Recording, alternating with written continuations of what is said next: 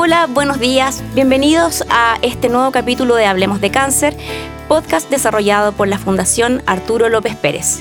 Damos la bienvenida a marzo, eh, un mes donde uno ya empieza en esta locura, vuelven los niños al colegio, para quienes tienen hijos, el trabajo empieza a ser un poco más full y además un mes muy importante porque se conmemora el Día Internacional de la Mujer. Quisimos hacer un programa especial y para eso tenemos a dos grandes invitadas. Por un lado, eh, la periodista Claudia Contreras. Eh, ella es titulada de la Universidad Gabriela Mistral, tiene una amplia trayectoria en medios de comunicación, más de 30 años, eh, en Radio ADN, por ejemplo, en revistas como Muy Interesante, Conozca Más, entre otras. Y por otro lado, también a Sonia Montesinos, destacada antropóloga y escritora chilena, solo por mencionar algunos créditos. Es Premio Nacional de Humanidades y Ciencias Sociales del año 2013, autora del libro Madres y Guachas, guachos, perdón. Guachos y guachos. Muy. Académica de la Facultad de Ciencias Sociales de la Universidad de Chile, donde fundó el Centro Interdisciplinario de Estudio de Género y además coordinadora del Magíster en Género y Cultura. Para que ustedes vean, la vida es un pañuelo y redonda y a veces nos encontramos con esta sorpresa, por ejemplo, de tener a estas dos grandes mujeres que ya se conocían. Tú, Claudia, tengo entendido que la, habías entrevistado. Hola, muchas gracias por, invitarme al programa y efectivamente sí, había tenido el gusto y en realidad el honor, que lo puedo decir ahora que no estoy trabajando, eh, de entrevistar a Sonia en un par de oportunidades. Yo estaba tan emocionada que ni siquiera les di la bienvenida. Bienvenidas, chiquillas. Muchas gracias, por acompañarnos hoy día. Espero que estén muy bien. No, muchas gracias a ti por la invitación y por estar también con Claudia de nuevo. Este reencuentro. claro. Como hablábamos en un principio, eh, ya estamos en marzo, eh, estamos en, en la conmemoración de un nuevo Día Internacional de la Mujer.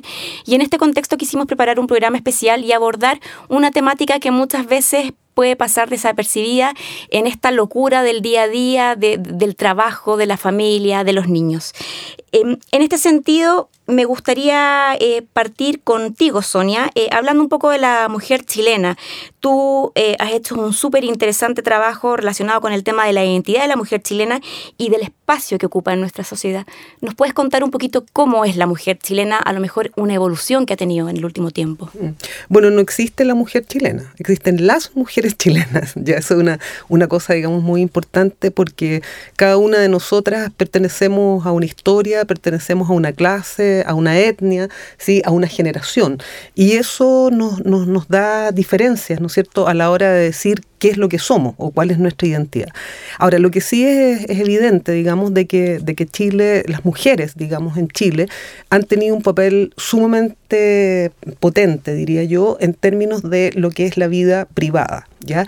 Y estas identidades, por ejemplo, las identidades maternas fueron muy, muy fuertes en, en un momento, pero yo diría que a partir más o menos de la década del 90 en adelante se produce un cambio, una transformación, y hay múltiples identidades, no solamente las identidades de la madre, digamos, son las que aparecen de manera eh, más, más, más, fuerte, y eso, y eso, digamos, da una transformación, y, lo que estamos viendo ahora justamente es una autoconciencia muy fuerte de lo que es la posición de las mujeres en la vida social y todo lo que se está luchando y peleando, digamos, por ejemplo, por los, derechos reproductivos, ya que creo que ese es un, bastión, digamos, que, todavía no, no se ha logrado. Eh, se está peleando por el derecho a participar en la política, que también ese es otro club, digamos, de Toby, en lo cual las mujeres todavía no logran, digamos, acceder, y así en un sinfín de otras, de otras actividades.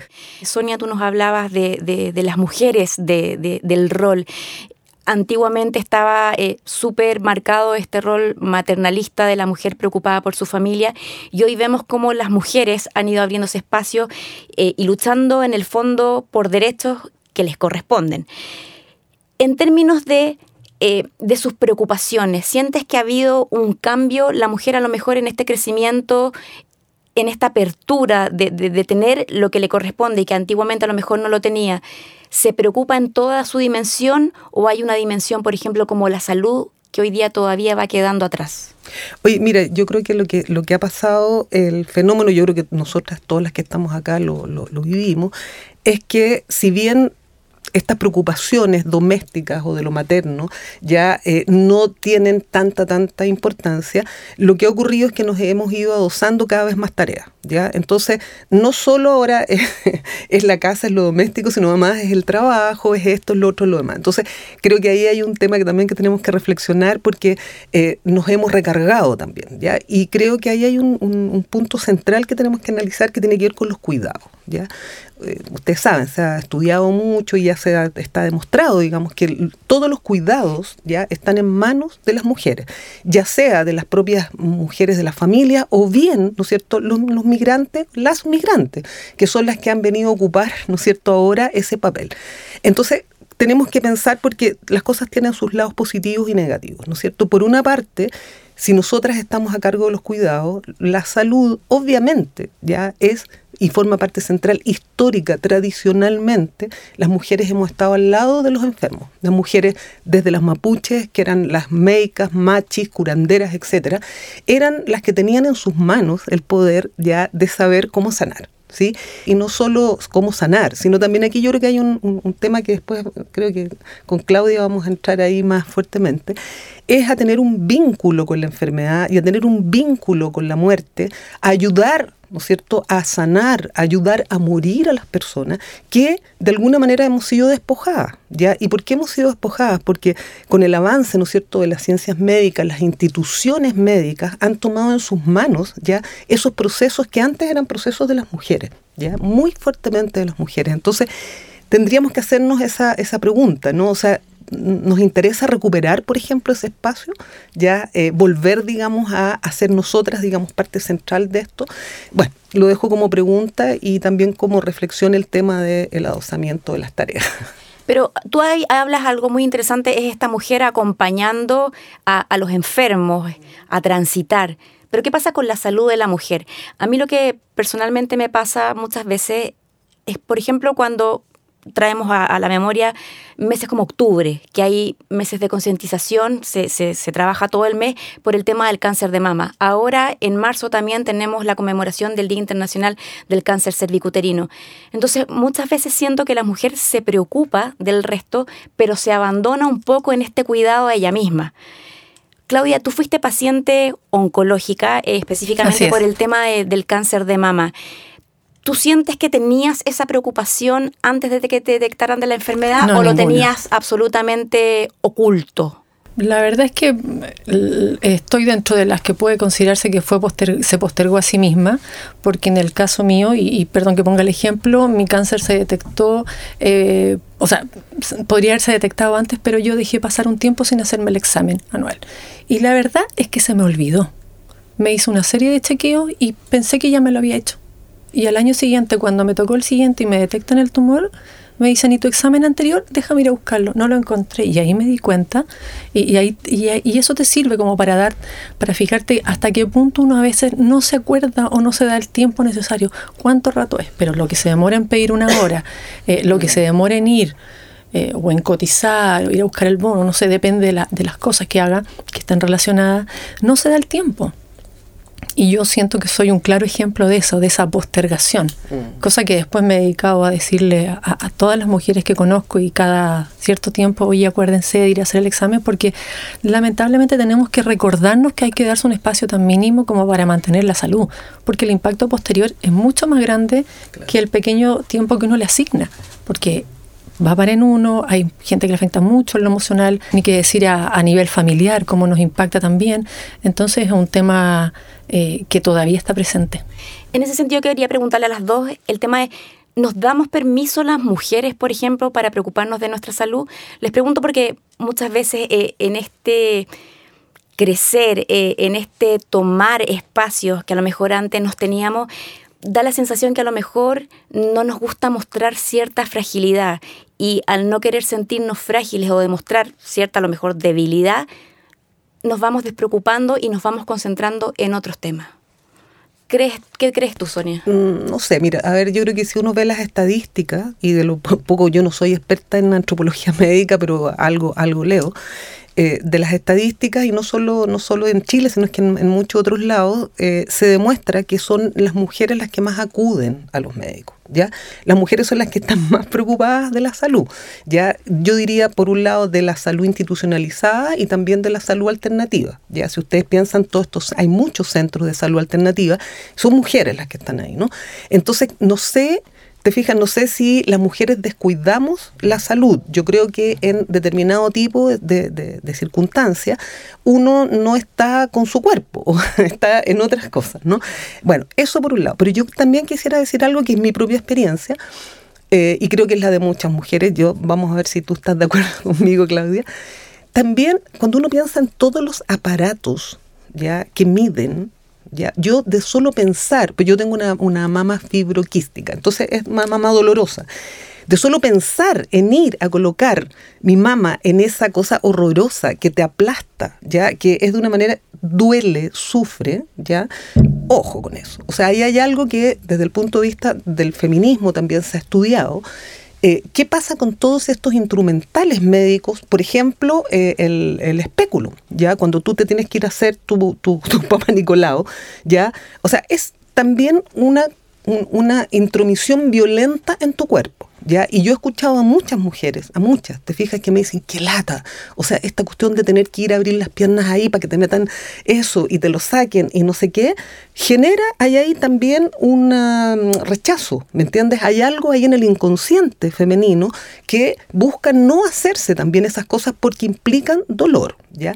La pregunta que uno se hace es, hay una serie de nuevas tecnologías de todo tipo ¿Y por qué seguimos en esta cuestión arcaica de cuánto, yo no sé, cuántos años tiene el espéculo? O sea, estamos hablando del siglo XIX y antes quizás, ¿ya? Entonces, no hay otra manera ya de, avanzar en la ciencia para, los temas tecnológicos que no sea, te fijas, provocando esta, esta irrupción dolorosa en el cuerpo femenino. No sé, lo tiro como una hipótesis. Hay un tema importante de trabajar en todo lo que son procedimientos que a lo mejor son demasiado duros o, violentos para, para, el organismo, pero sin embargo cuando hablamos de mamografía, la mamografía independiente que pueden ser unos segundos o minutos un dolor, está comprobada que es el gran examen que determina que un cáncer pueda eh, pesquisarse a tiempo y eso pueda tener una sobrevida. Es que yo, en perdona, perdona, creo que hay otro elemento también que a uno eh, le da miedo la posibilidad de que te digan hay algo uno tiende en general, el ser humano, siento yo, no sé si tú estás de acuerdo, a hacerse un poco el leso con ciertas cosas que cuando tú puedes tener un espacio de vulnerabilidad. Y en este caso, la sola posibilidad que te digan, oye, hay algo, tú prefieres no saber y lo posterga. Entonces se van juntando elementos que, que al final te dañan mucho más. Yo creo que el, el drama que vivimos es que vivimos una sociedad donde mm, nos juramos inmortales, ¿ya?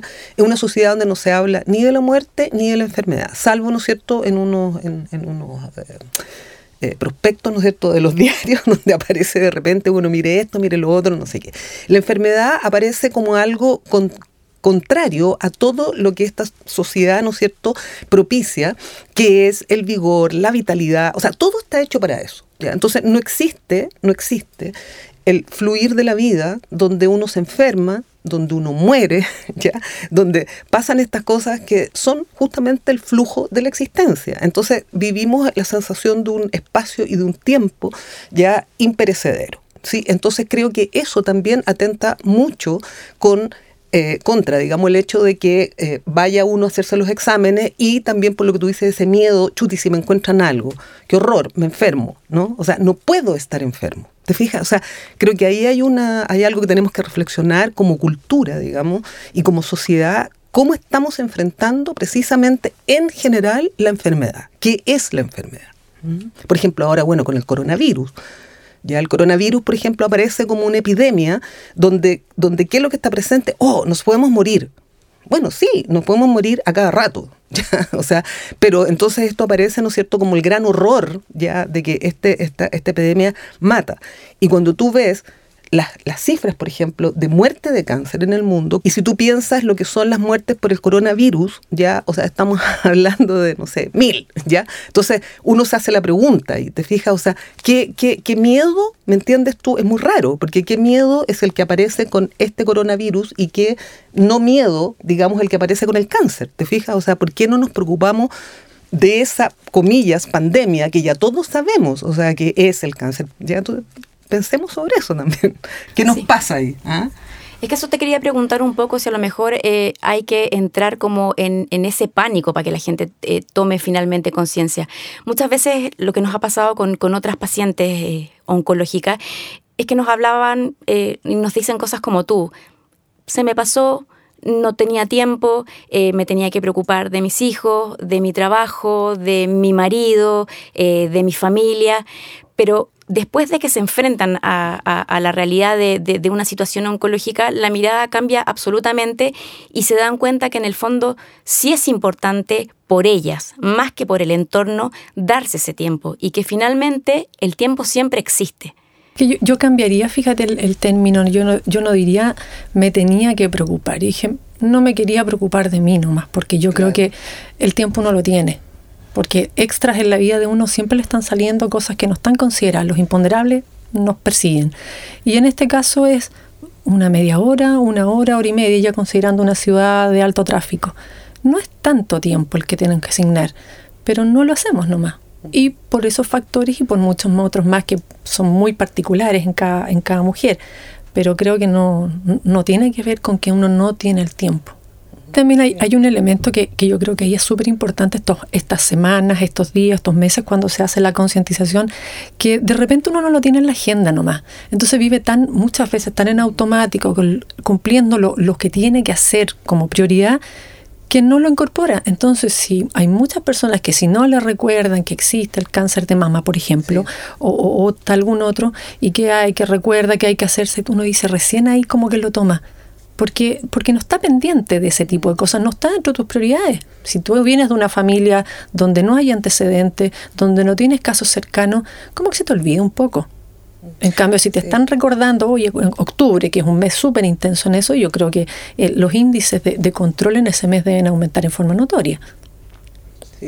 Yo, yo, yo, retomaría este hilo del temor. Me parece interesante, digamos, este, este hilo del temor.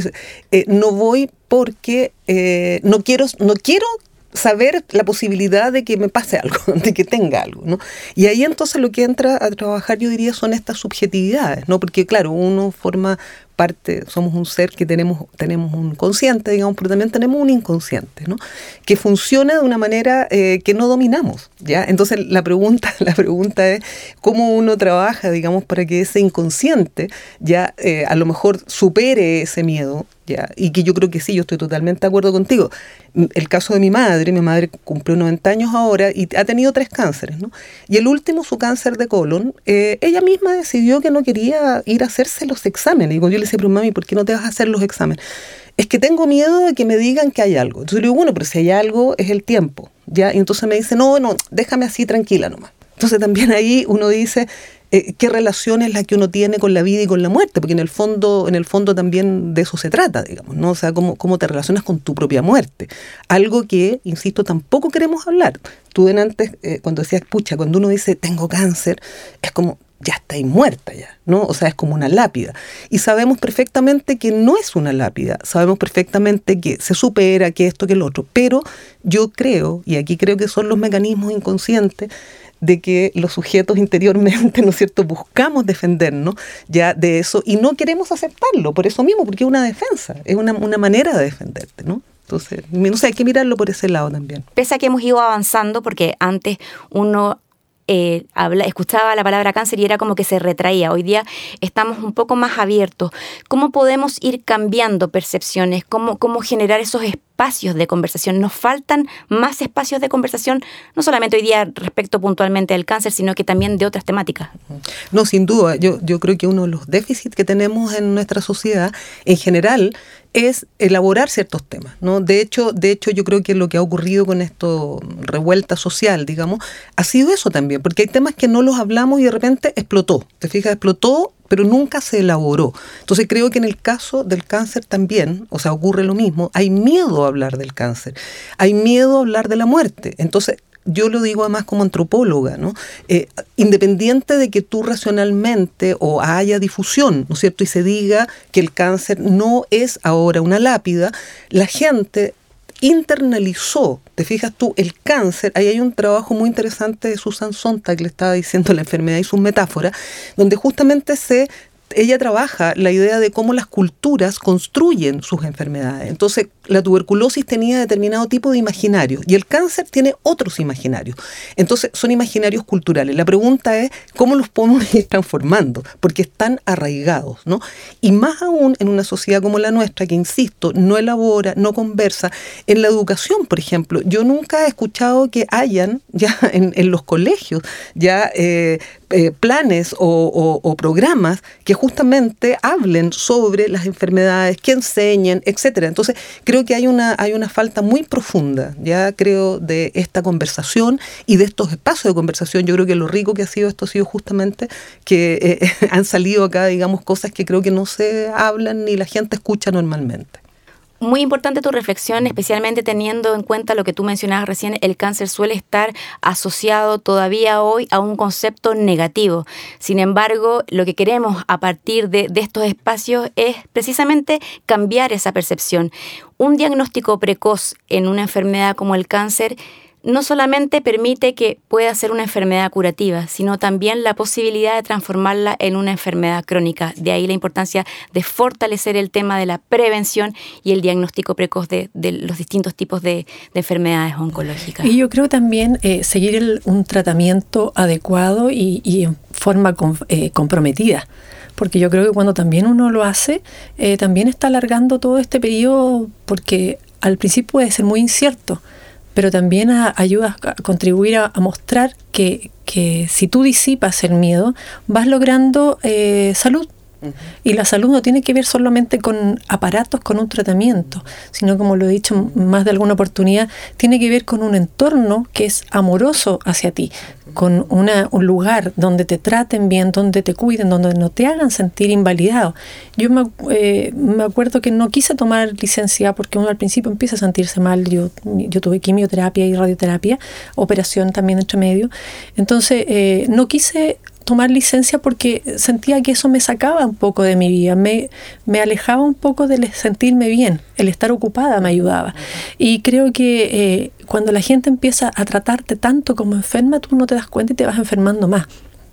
A mí me daba, eh, me, inquietaba el pobrecita, mm. ¿cómo está ah, ahí? Eso me, me, me incomodaba muchísimo, por eso yo a mucha gente no le dije que tenía cáncer y creo que fue muy acertado, o sea, no estoy invitando a que no lo digan, estoy invitando a sentirse, eh, no sentirse incapaz por el hecho de tener cáncer, porque eso no significa que uno pueda seguir viviendo activamente su vida.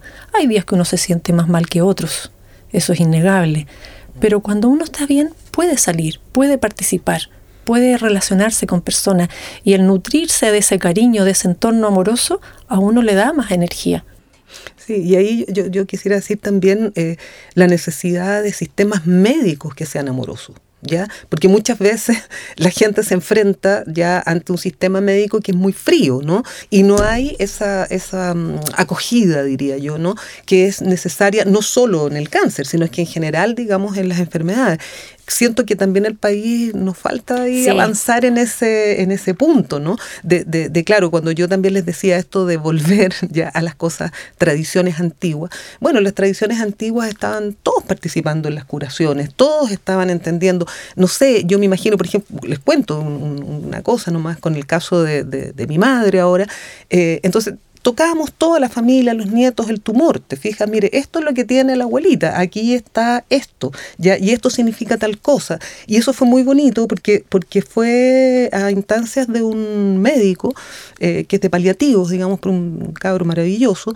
Y entonces decía, claro, hay que tener un vínculo distinto. Entonces, ese tipo de cosas, ya que creo que son cosas de repente como muy pequeñas, pero que van construyendo en torno, digamos, a esto, no, uy, qué horror, qué espanto, qué es lo que tienes ahí, o no, mira, o innombrable el tumor no se puede hablar de ese tumor, ¿te fijas? Por el contrario, bueno, ahí está, tenemos que aceptarlo. Es parte de esta integración y de ir Exacto, exacto. Y entonces yo siento que esos, esos pasos que, rompen un poco con esto que, que, hablábamos, ¿no? Con esta eh, imagen como siniestra de lo que te pasa, de no sé qué, sino es que leerlo desde otra perspectiva. La Susan Sontag en ese sentido es maravillosa. Digamos, yo recomiendo también la lectura de, la enfermedad y sus metáforas. Supongo que estará en la librería, digamos que hay que leerlo, porque ahí, nos, nos, nos da muchas pistas. Pero es la humanización en el fondo, ¿no? Y por eso creo que ahí también las mujeres tenemos mucho que hacer en esa humanización ya del cáncer y de las enfermedades. Chiquillas, para ir eh, finalizando, me gustaría eh, ofrecerles la palabra a ambas como para hacer como una pequeña reflexión casi al cerrar eh, nuestro programa, em, sobre todo cuando estamos a puertas de una nueva conmemoración de un nuevo Día Internacional de la Mujer.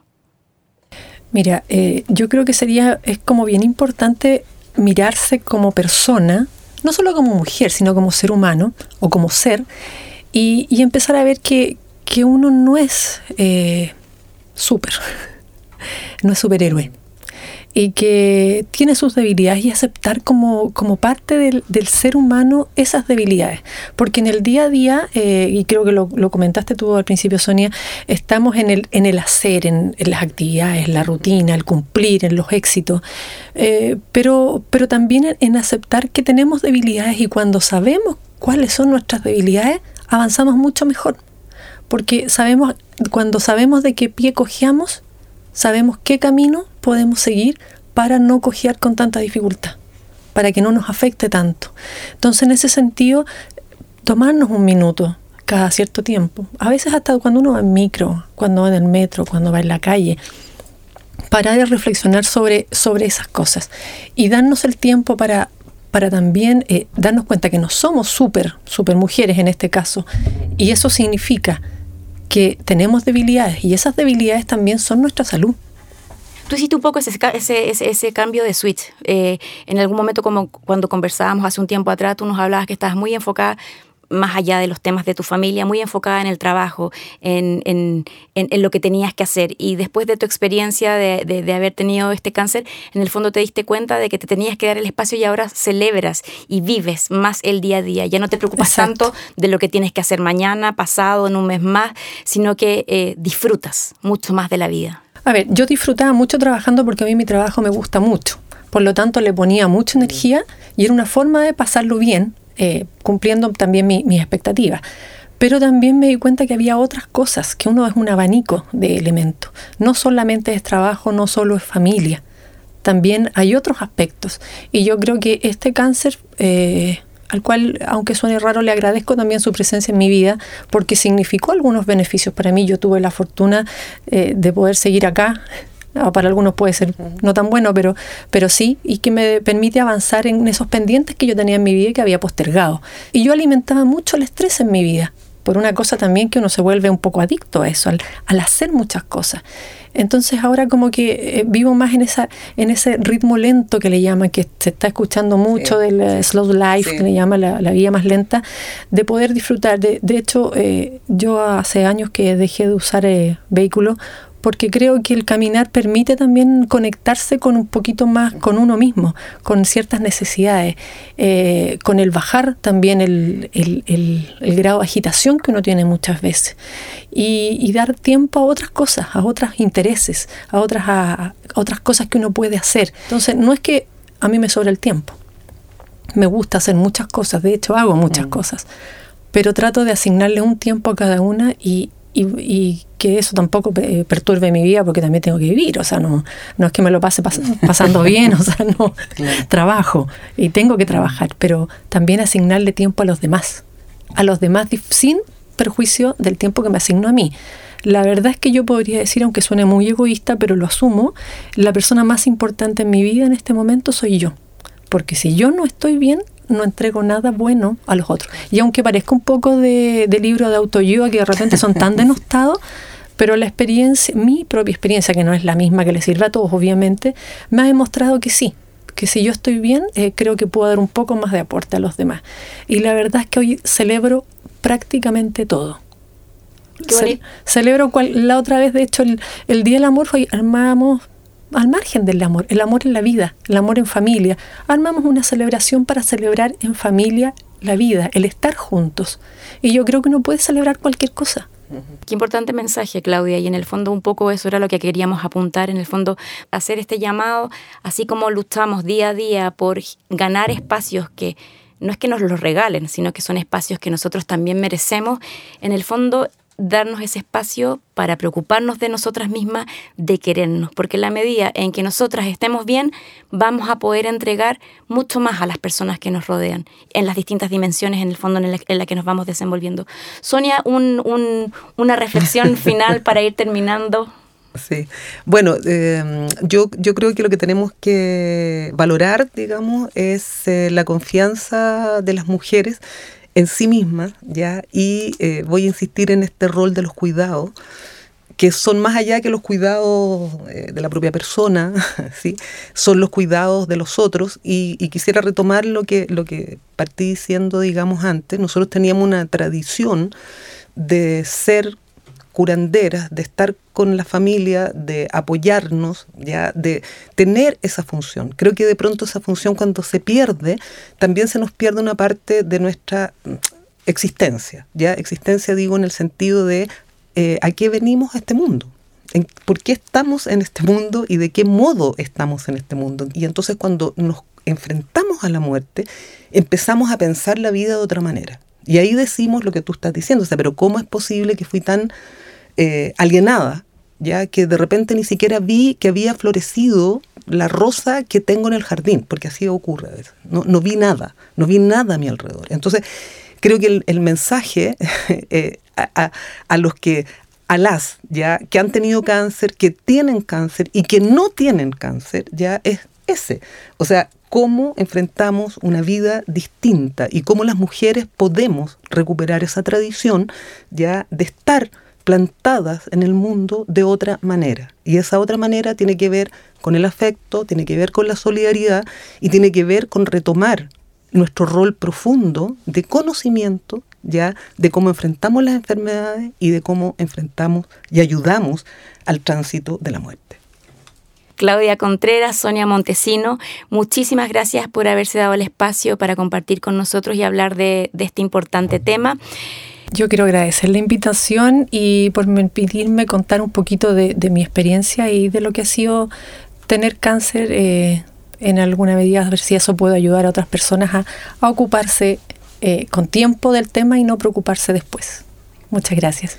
No, yo muy feliz, muchas gracias por haber podido compartir con, con la Claudia de nuevo. Vamos a amarrar nuestro hilo de conversación. Sí, esto, definitivamente parece que no para. Sí, y, realmente ha sido, ha sido una instancia que la agradezco, digamos, porque creo que hemos podido pensar en conjunto y eso me parece que es muy importante. Así que muchas gracias. Gracias a ustedes nuevamente y a ustedes amigos y amigas los dejamos invitados eh, a un nuevo podcast, Hablemos de Cáncer, eh, iniciativa desarrollada por la Fundación Arturo López Pérez.